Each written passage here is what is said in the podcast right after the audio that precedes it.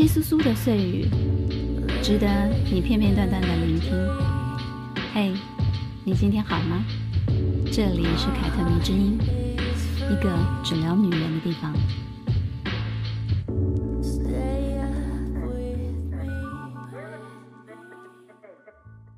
嘿，大家好，我是凯特王，欢迎收听凯特迷之音。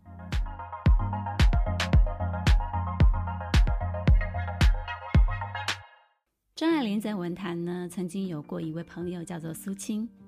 苏青写过一本书，叫做《结婚十年》。这本书是她的自传体小说。苏青将自己结婚、怀孕、生子，到对婚姻关系失望，终于选择离婚就业的故事呢，写成小说出版了。在当时哦，卖得非常的好。因为这本畅销书呢，也让她得以与当时的张爱玲齐名。张爱玲也说过。如果要拿她跟其他的女作家比较的话呢，她一定不能幸福。只有跟苏青相提并论，她才心甘情愿。这说明两个人至少是相互欣赏的，而且呢，曾经有一阵子他们往来密切。苏青在上海创办的《天地》杂志，几乎每一期都有张爱玲的文章，可见呢，两个人的交情匪浅哦。但是苏青却说。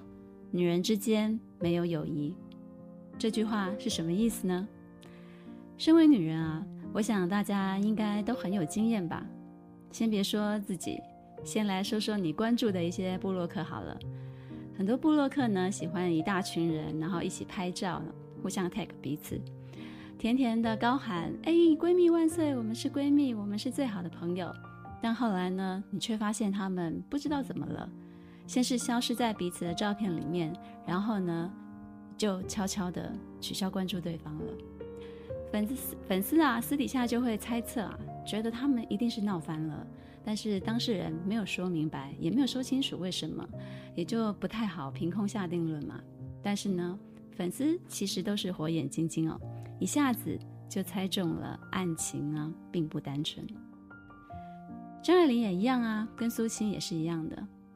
当苏青说“女人之间没有友谊”的时候，张爱玲在我看苏青的这篇文章中就有一段特别意味深远的话。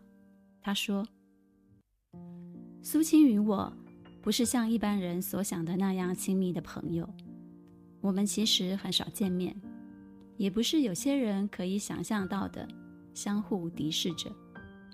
同行相妒似乎是不可避免的。”何况都是女人，所有的女人都是同行。张爱玲此话颇有深意哦，感觉是故意写给谁看的？为什么呢？因为据说在胡兰成与张爱玲有了婚约之后呢，某一天晚上，张爱玲在苏青住的地方就撞见了胡兰成去找苏青了。虽然说胡兰成与苏青他们本来就是好朋友。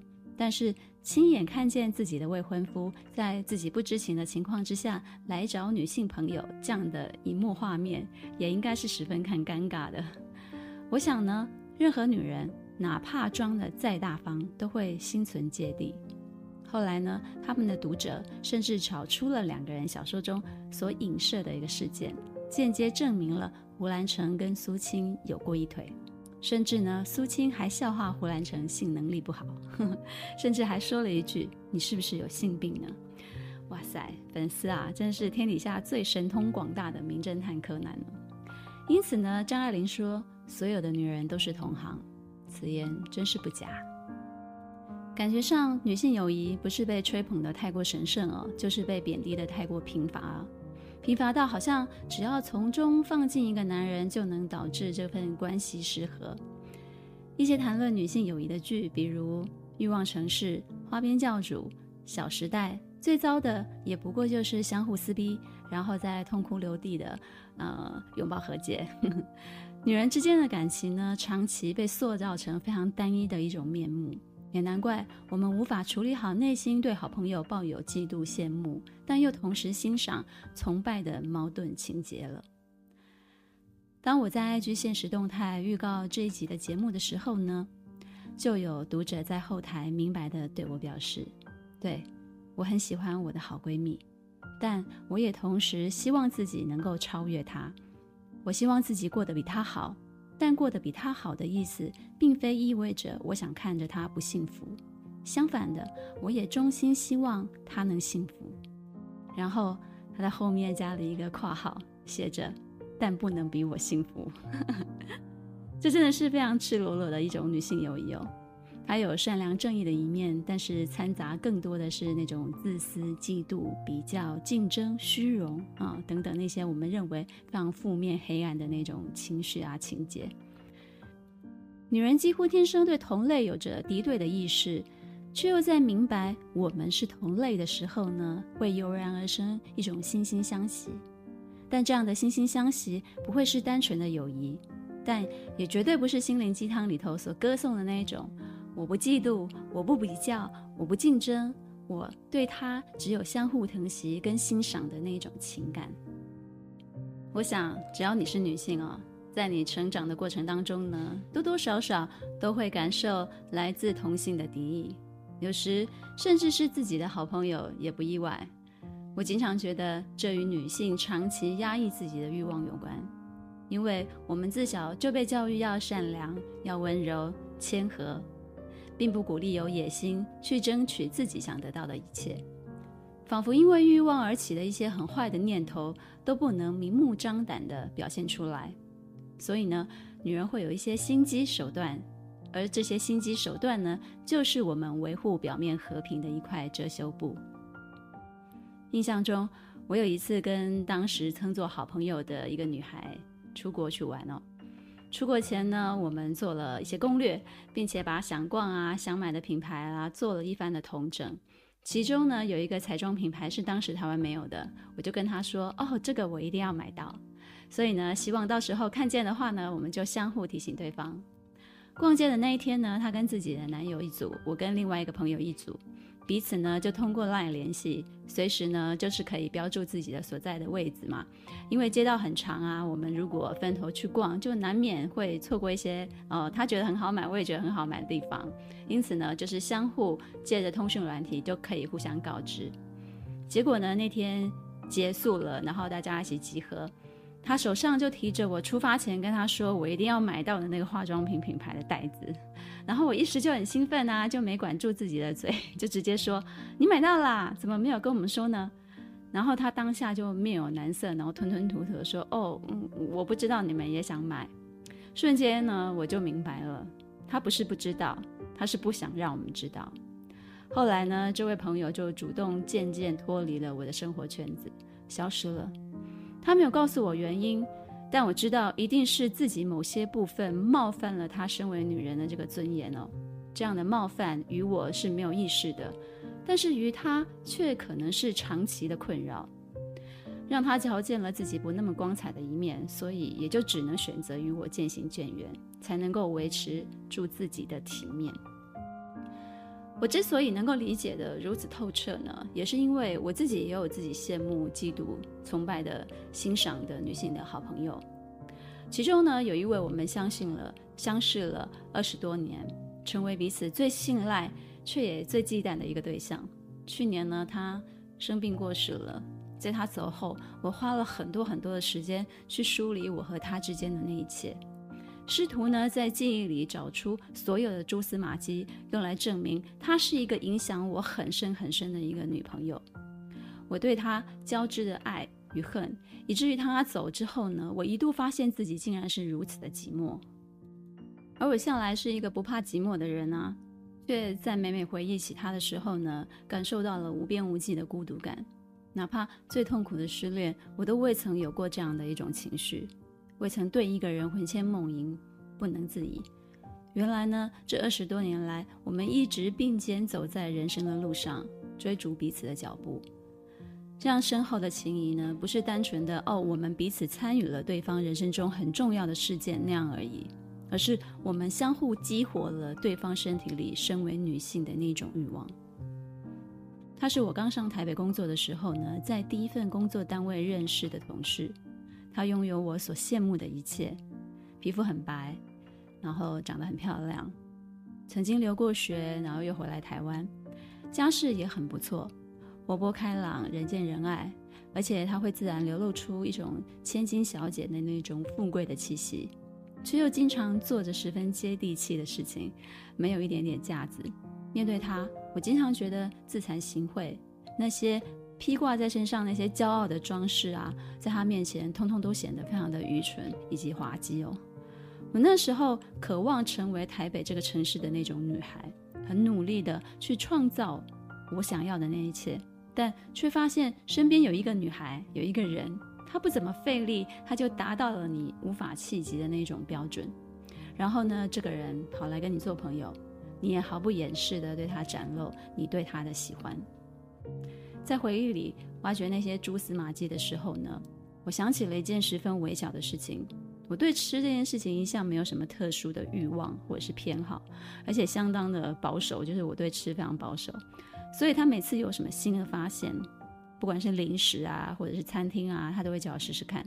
然后他就会说：“哦哎，你给我吃哦，这个非常好吃。”我的好真的非常亲近的朋友们都叫我哦哎，因为我姓王。也是他对我说：“你虽然吃东西很保守。”对吃的兴趣也不大，但是你的舌头很灵敏，品味很好。他从不吝啬赞美我，然后每回出国玩也都给我带各式各样新奇的化妆品、保养品等等的小东西。衣柜里有好多好多的衣服，都来自百货精品，但是他却也跟我在当时的五分埔买东西，然后也在东区的骑楼下面买地摊货。然后我们周末呢，就会去酒吧或者夜店玩啊，就会约好一起穿。当然啊，就是不同的款式。他把我带入他最主要的一个交友圈子，呃，也让我成为他其中的一员。但我始终知道，只有他对我而言才是最特殊的。这种主被动的关系，要等到后来我已经渐渐在事业上有起色了之后呢，才慢慢的调换过来。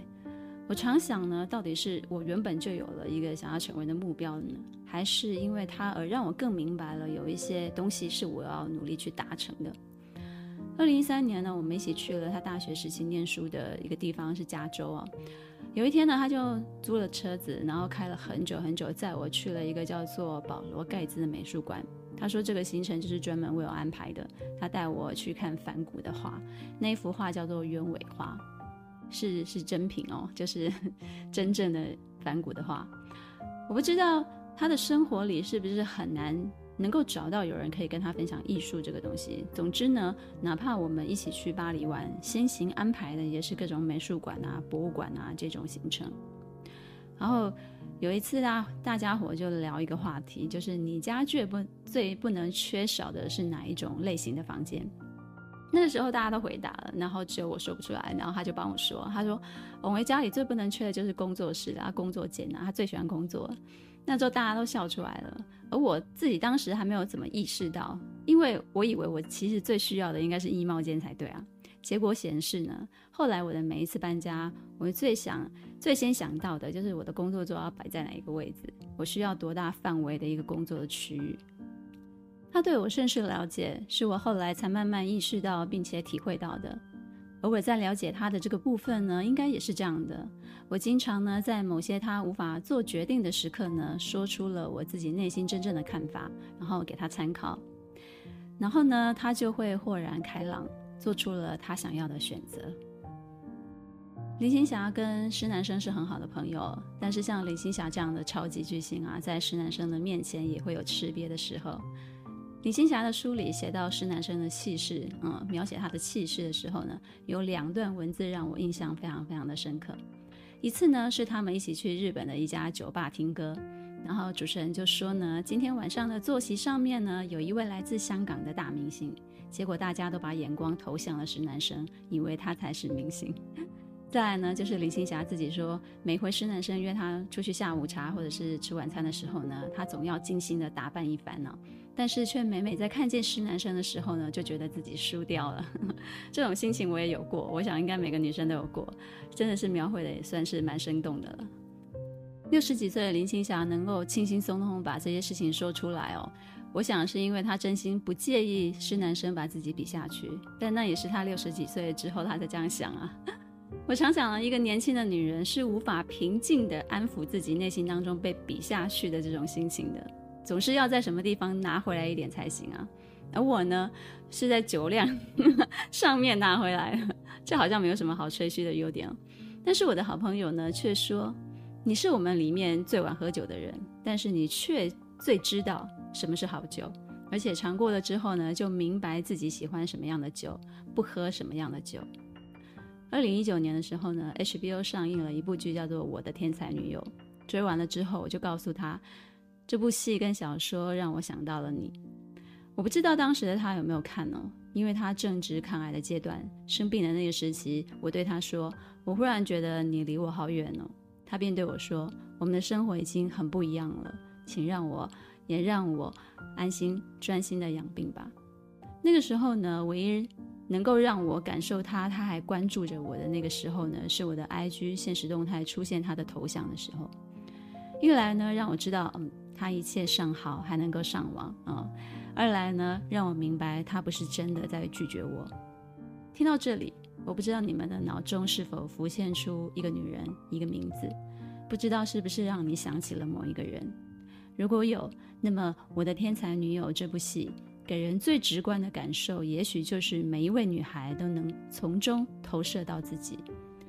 这部戏呢，改编自小说《那不勒斯四部曲》，是意大利神秘作家艾琳娜·费兰特的作品，是近几年来所有描述女性成长、女性命运的故事中呢，最专注于挖掘女性心灵深处的那种一部史诗级的小说。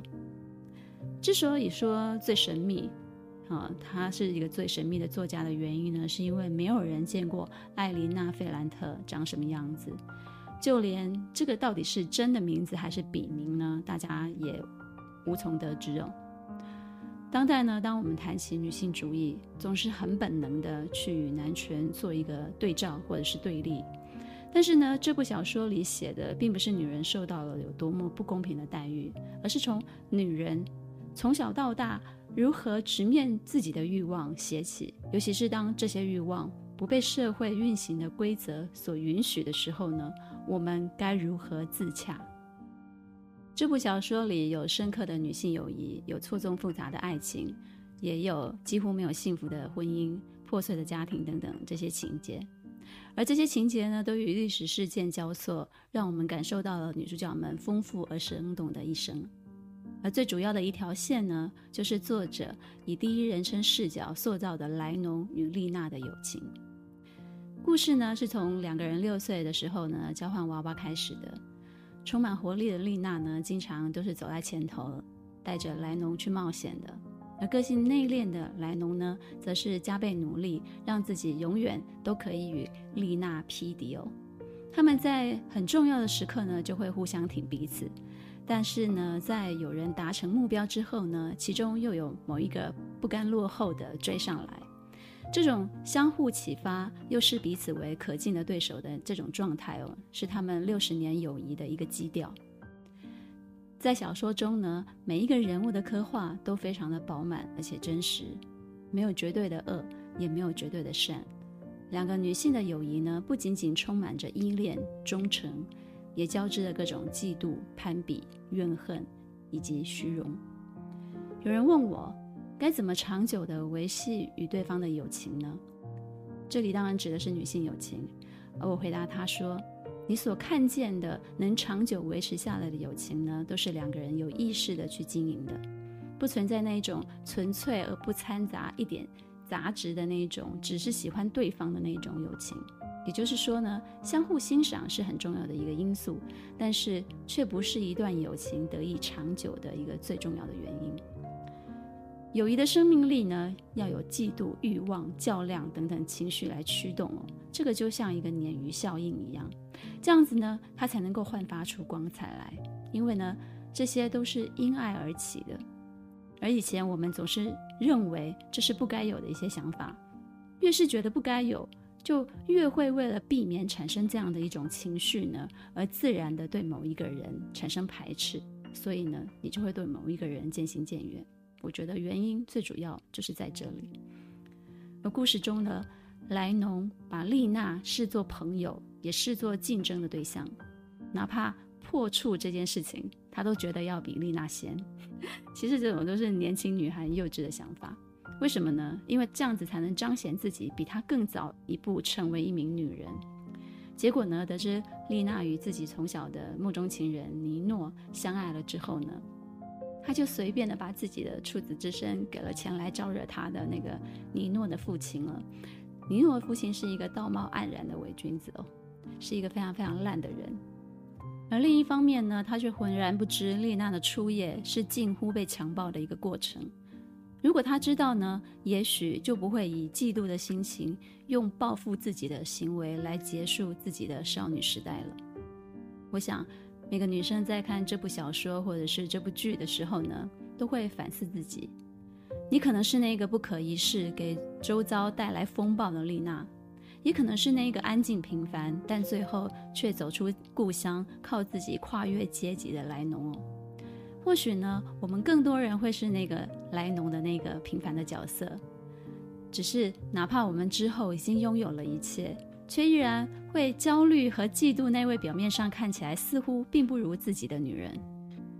我不敢说现实中那位让你焦虑、嫉妒、看起来并不如你的女人是否是你的好朋友，但你心中一定有一位这样的女性友人，她在某个时候是你奋斗的一个动力的来源。因为你会不甘心输给她。莱农跟丽娜，你很难说哪一个更加的优秀。但是当我在看小说或者是在看剧的时候呢，其实都更偏爱那一个桀骜不驯的丽娜。我觉得这是人之常情啊，因为我们都是平凡人，也就会自然而然的被不平凡的人事物给吸引。丽娜说，莱农是她的天才女友，但是对莱农而言呢？丽娜或许才是真的配得上那个天才女友的称号吧。丽娜呢，她永远都是大胆的表现自己的，在所有的人的眼中呢，她都是那一个叛逆的、破坏力极强的、坏到骨子里的那种女人。她的存在呢，因为太过耀眼了，而让很多的男人跟女人都感到不愉快哦。她可以从小就展现她过人的聪明。在十六岁的时候结婚，十八岁的时候生孩子，游刃有余的经营的事业。然后呢，她可以抛弃自己的贵妇太太的那种生活，跟爱人私奔去。之后呢，又沦为肉品工厂那种卑贱的女工。她可以在贫病交加的一个境遇当中呢，尽自己最大限度的努力去抚养自己的小孩。她也可以在电脑刚刚诞生的那个年代，自己。自学成为一个电脑达人，然后再以一个职业女性的身份呢，赚取高额的财富。她的人生当中呢，从来不讨好，也不献媚，也从来不运用自己与生俱来就拥有的才智或者是美貌，他只是挥霍他们。我想这就是作为天才才会有的一种本领吧，挥霍。反观莱农呢，他怯懦且容易自卑哦，但是呢，他却成为故乡里面唯一一个大学毕业的人。走出了那不勒斯，看见了一片更广阔的世界。你很难说驱使他走向知识青年、用学历改变阶级的这个途径中，没有丽娜的帮助跟催化。即使呢，她后来成为非常有名的作家，也嫁给了社会声望极高的一个家族，成为了上流社会的一份子，却依然在暮年了之后呢，回到了那不勒斯，希望得到认同。在这部小说当中呢。命运不断地反复试炼了这两个女孩子，灼热而且滚烫，让我们看着看着看着心有戚戚焉哦。很多人不喜欢结局，但我倒是对这样的结局感到非常的欣慰。为什么呢？因为丽娜她终于摆脱了纠缠她一辈子的这个荒诞的世界，而莱农呢，则摆脱了占据他整个人生的丽娜。可以说，他们最后都自由了。塑料姐妹花。我想你应该听过这个形容词吗？这个词呢，其实是在讽刺女性之间没有友谊，好姐妹的感情呢，就像塑胶花一样特别的假，但是呢，却又永不凋谢。这里包含了女生之间的勾心斗角啊，虚情假意啊。可是呢，我们至少会尽力去维持看起来漂亮的样子啊。那难道男性世界就没有塑料兄弟情吗？当然也是有的，只是他们很少去秀啊。也就不会让人有兴趣去挖掘啊、嘲讽或者是质疑这段感情。甚至呢，当话语权握在男性手上的时候呢，其实我们更多看见的是有情有义的一种形象的刻画，而相较于女性呢，这种描述就只有争宠的戏码，难道你不觉得吗？前面提到的苏青跟张爱玲从好友变成路人，是因为胡兰成哦。但在我的《天才女友》这部戏当中呢，嗯、呃，《那不勒斯四部曲》这个小说当中呢，也有一位跟胡兰成不相上下的文青渣男，他叫做尼诺。呃，我几乎认定像胡兰成啊、尼诺啊这样的一个男人哦，是很多女人注定要栽进去的坑。为什么呢？因为他们太懂得给予一点点甜，然后就让女人可以为他们赴汤蹈火，在所不辞了。再来呢，如果你把尼诺呢放在那不勒斯那一群男人当中去比较啊，你也就会知道为何很多女人都喜欢他了，连一向自视甚高的丽娜都要对他另眼相看。因为呢，除了长相之外呢，嗯，他长得确实是蛮帅的，因为是知识知识青年嘛。他至少呢也会在表面上是尊重女性的，他认可对方的才华，而且从不吝啬去夸夸奖对方。这对女性来说呢，就是一个非常稀缺的资源啊，会是像毒品一样让人上瘾的一种东西啊。我呢，在胡兰成的身上呢，也看见过这样的套路，呵呵，表面上认同跟尊重，实则呢是在利用这些认同跟尊重呢，夺取他所需要的东西。像胡兰成、尼诺这种男人呢，最终最终其实只爱自己，凡事呢只捡对自己有好处的东西来做。而且呢，只要是对自己有好处的，心中就没有半点的原则，也没有半点的责任了。嗯，尼诺真的是可以让丽娜、莱农的情感破裂的吗？是导致他们破裂的原因的吗？我觉得根本不可能，因为他们的情感根本就没有破裂啊，只是世俗认定哦，两个女人一旦爱上了同一个男人，那么他们就必须撕逼，否则呢就不符合这个世道运作的原则。什么原则？争夺男人，我经常觉得这是非常可笑的。谁规定的啊？尤其当我咀嚼张爱玲那一篇《我看苏青一文》之后呢，就更对“所有的女人都是同行”这句话有新的解读哦。许多读者都认为张爱玲是因为胡兰成而疏而疏远了苏青的，但事实上呢，张爱玲跟苏青的交情恐怕真的不是传言中所认为的那样无话不谈的好朋友。本来就是君子之交淡如水了，又何来的疏远之说呢？他们是相互欣赏，没有错，那是他们基于对彼此才华的认同，而这个认同呢，不会因为一个男人他就不存在了。至少呢，我愿意相信这件事情，并且把他们拆分开来看，因为争夺男人而导致两个女人反目成仇的戏码，一直不断的被放大跟流传，其实我觉得对我们女人来讲并没有好处。为什么？因为这就意味着一个女人，她永远不会像男人一样，只把爱情或者是性看成是生活当中的一种慰藉跟出口而已。他们把男人当什么？他们把男人当作物品，是胜利者的勋章，甚至呢是一张长期的饭票，所以才需要争夺啊。因此呢，在两个女人当中放进一个男人才这么有用。见色忘友通常不是男人，而是女人。但是你想想嘛。很多女人一谈恋爱或者是一结婚就不见人影了，并不一定我一定要争夺同一个女男人，爱上同一个男人，我才能够使我们女性之间的友谊起变化，对不对？你仔细想想。